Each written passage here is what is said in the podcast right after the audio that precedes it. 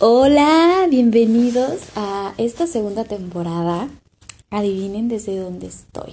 Así es, desde la hermosa tierra que, que siempre quise estar desde que era una niña, desde que tenía como cinco añitos. Yo veía o escuchaba series donde escuchaba el voz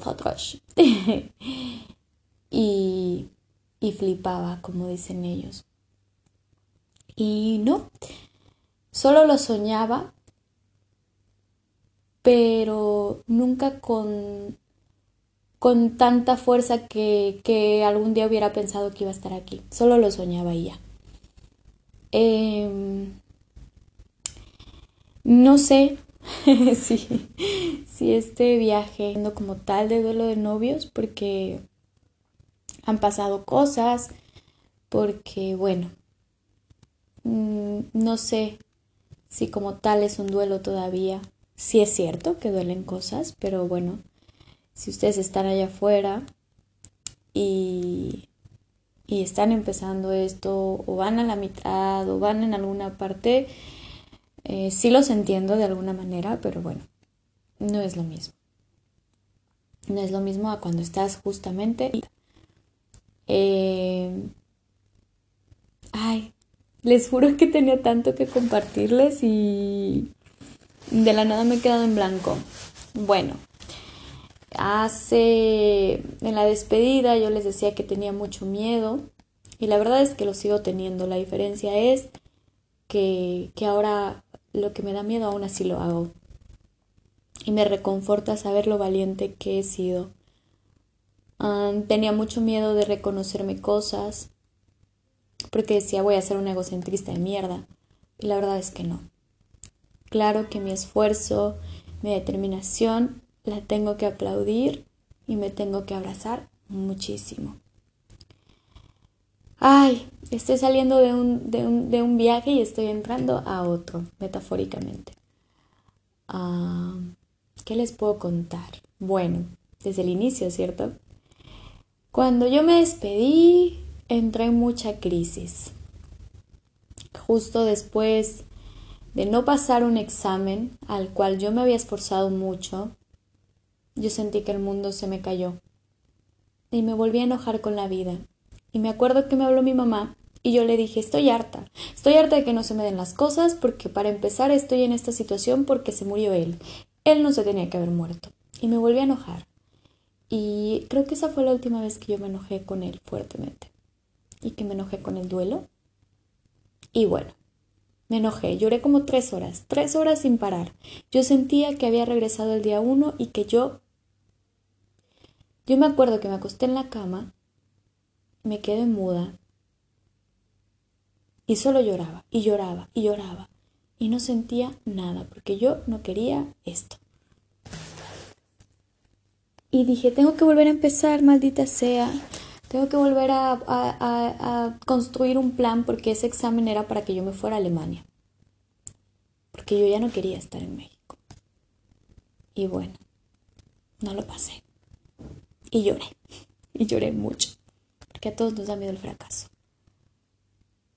Después de tres horas, me acuerdo que me tomé un vaso de tequila.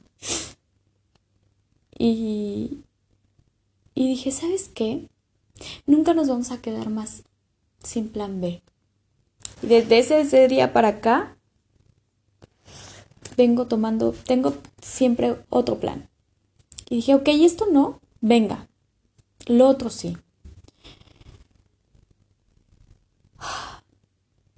Le dije a mi mamá, no quiero ir a México porque si no llevo ese examen, voy a ir solo a gastar dinero y me van a decir que no, porque a mí todo el mundo me decía que si no llevas ese examen te decían que no. Y me dijo, sí vas a ir y lo vas a intentar. Y si te dicen que no, ni modo, pero vas a quemar la última carta.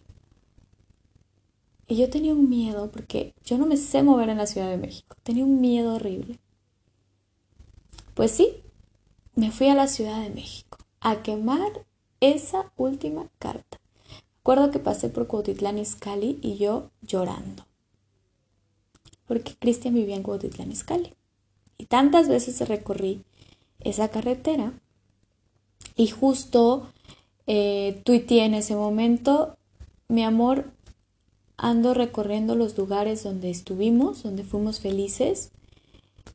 Tienes una novia muy llorona, muy chillona, pero muy chingona. Porque ya no me da pena llorar.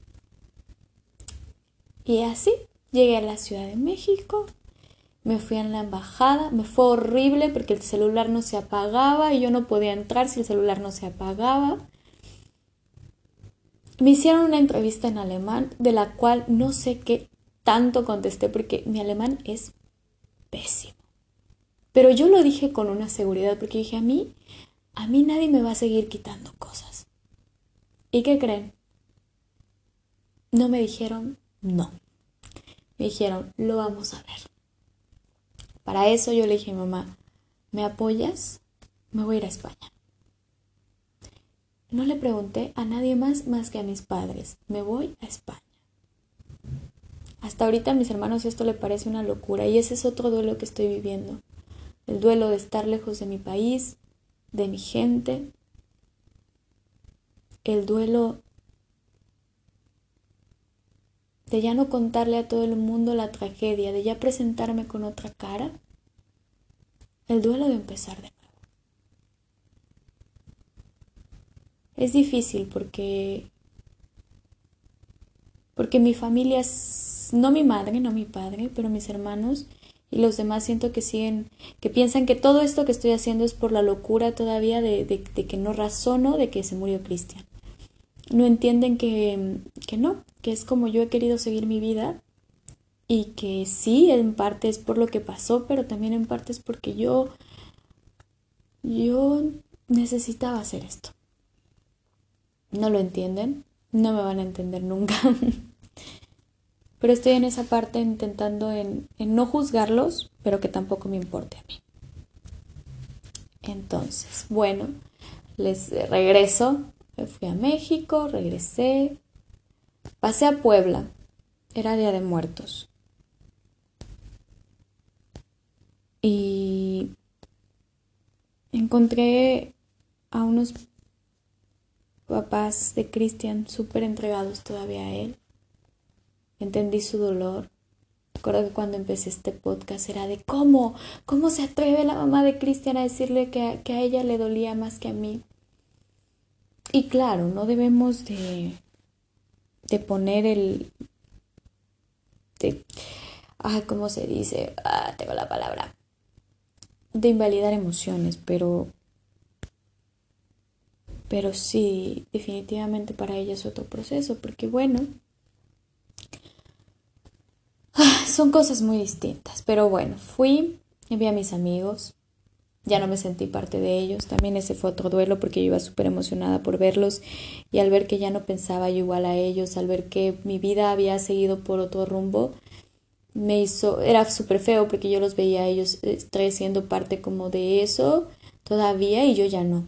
Y yo sentía que yo me había ido a otra cosa totalmente diferente, sentí un poco feo, pero de ahí entendí que bueno, que que el duelo me iba a llevar a perder muchas cosas, que somos cambio, que somos movimiento, que la vida siempre es así, pero más cuando te enfrentas a un cambio tan grande. Pues fui a ver a los papás de Cristian, le llevé flores. En mi mente fue algo muy especial porque yo sabía que no era la última vez que los iba a ver, porque yo, yo en mi mente siempre tengo que, que no hay una última vez, o más bien que siempre puede ser una última vez porque no sabemos cuándo ya no vamos a estar aquí. Y bueno, le llevé flores. Y cuando yo vi todo el dolor de sus padres, lo solté de alguna forma, porque yo siempre que tenía una situación difícil le hablaba y le decía, por favor ayúdame, por favor ven, por favor abrázame. Y yo ese día, poniendo el altar, le dije, también tienes derecho a vivir tu vida espiritual, como yo tengo derecho a continuar con la terrenal. Dije, aquí hay dos seres que no se han rendido, ni por tu hermana, ni por ellos, ni por ti. Me abrazaron mucho, me apapacharon mucho, pero entendí que no solo era por Cristian, también era por mí, y me dejé de invalidar a mí. Yo siento que en un principio era por Cristian, pero de ahí vivimos tantas cosas que obviamente me agarraron cariño a mí, a Natalia, a una Natalia sin un Cristian ya. Y yo los abracé también como los, los seres humanos hermosos que son, no necesariamente los papás de Cristian. Y bueno, le dije, creo que ellos necesitan más de ti, amor, cuídalos, deseame mucha suerte, porque me voy a volar me voy a volar mis sueños. Y aquí estoy. Justo este 24 a un mes aquí. Y he tenido de todo. Pero lo quería tanto que aún lo malo lo estoy abrazando. Y me gusta. Me gusta porque Uy, me estoy descubriendo de todas las maneras posibles. Estoy descubriendo incluso de nuevo mi sexualidad, que antes me daría pena hablarla, ahorita ya no. Eh, quiero conocer mi cuerpo, mi manera de interactuar con las personas. Eh, la historia que me pasó con Chris fue hermosa, pero la romanticé mucho. La voy a guardar con todo mi amor y todo mi cariño, pero no puedo esperar esa historia de Disney en otras personas porque para empezar yo ya no creo en las historias de Disney. Y nadie debería de creer. porque porque también van a tener errores como yo también van a querer llorar un día de la nada. A lo mejor no porque se le murió la novia, pero pues no sé, por otras cosas. Y está bien. Entonces, tomé conciencia de que no hablamos del suicidio. Y yo muchas veces lo pensé, pero pedí ayuda. Si tú estás escuchando esto desesperado, que no te dé pena. De verdad que no. mis dos mejores amigos están pasando una depresión terrible. Y me cuesta un poco seguirles el paso porque yo ahorita estoy como con muchos cambios en mi vida y a veces me agoto, pero bueno, trato de estar lo mejor posible porque, porque ellos estuvieron para mí. Y aunque no lo hubieran estado, yo lo quiero hacer. Hice un círculo de mujeres aquí en Madrid, no salió tan bien, pero bueno, lo sigo intentando. Y es eso, estar unidos, que si ustedes la están pasando mal, sé que soy una desconocida, pero de verdad intentaré apoyarlos lo mejor que puedan, que le digan a la persona que más confianza le tengan, que soliciten ayuda, de verdad. Una vez leí algo que decía, yo sé que puedes con esto solo, porque claro que eres el mejor, pero no mereces comerte esto solo. Perdón por la expresión, pero cuando tenemos un dolor es mucha mierda. Y aunque es un dolor que nadie ni nada te lo va a quitar, mínimo saberlo manejar un poquito. Pidan ayuda, de verdad, pídanla. No se queden ahí porque no se lo merecen, porque no lo pidieron, porque nadie pide tanta cosa fea que se vive en estos duelos. Y a lo mejor esto va a sonar como muy optimista, pero yo pude. Tú también puedes. Y puedes mejor y el doble y el triple. Fui al parque al retiro y ver parejas felices, como que sí me volvió un poquito la, la parte de decir, mm, no quiero, porque ellos sí pueden y yo no puedo. Bueno, no voy a tener esa respuesta nunca. Platiqué con él al cielo y le dije, bueno, claro que me gustaría que estuvieras aquí, pero entiendo que tú estás en otro plano. Y nada, me abrazo, me apapacho. Apapáchense mucho. Quiéranse mucho. Y bueno, es lo que yo les puedo compartir hasta ahorita. Espero hacer como un viaje más estructurado. eh, contarles más experiencias, conectar más con esto. Sigue doliendo de alguna manera, pero ya no me victimizo, ¿no? Al final del día duele y es parte mío y va a ser parte mío siempre.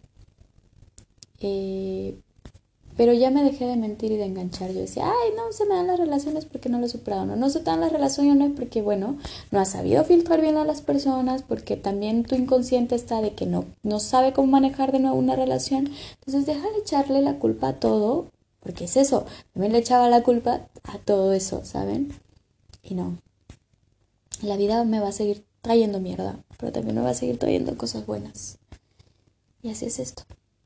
Entonces, siéntanlo, vívenlo, abrácenlo, pero también es de las cosas que más los va a hacer conocerse a ustedes mismos. Y ese es un regalo que no todos tienen. Los abrazo con el alma siempre. Gracias por escucharme, gracias por esperarme, gracias por sus mensajes hermosos. Me han levantado como no tienen una idea. Sigamos aquí, honrando el presente, honrando nuestro cuerpo y honrando todo lo bello y bonito y sagrado que ellos nos dejaron y que nos siguen mandando desde otro, plano. Los quiero y los quiero con todo mi corazoncito. Gracias y esto es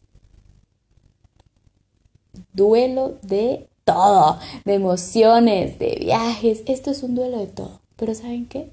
Lo vamos a surfear. Y algún día vamos a estar en esa isla tomando mojitos todos juntos. ¡Éale!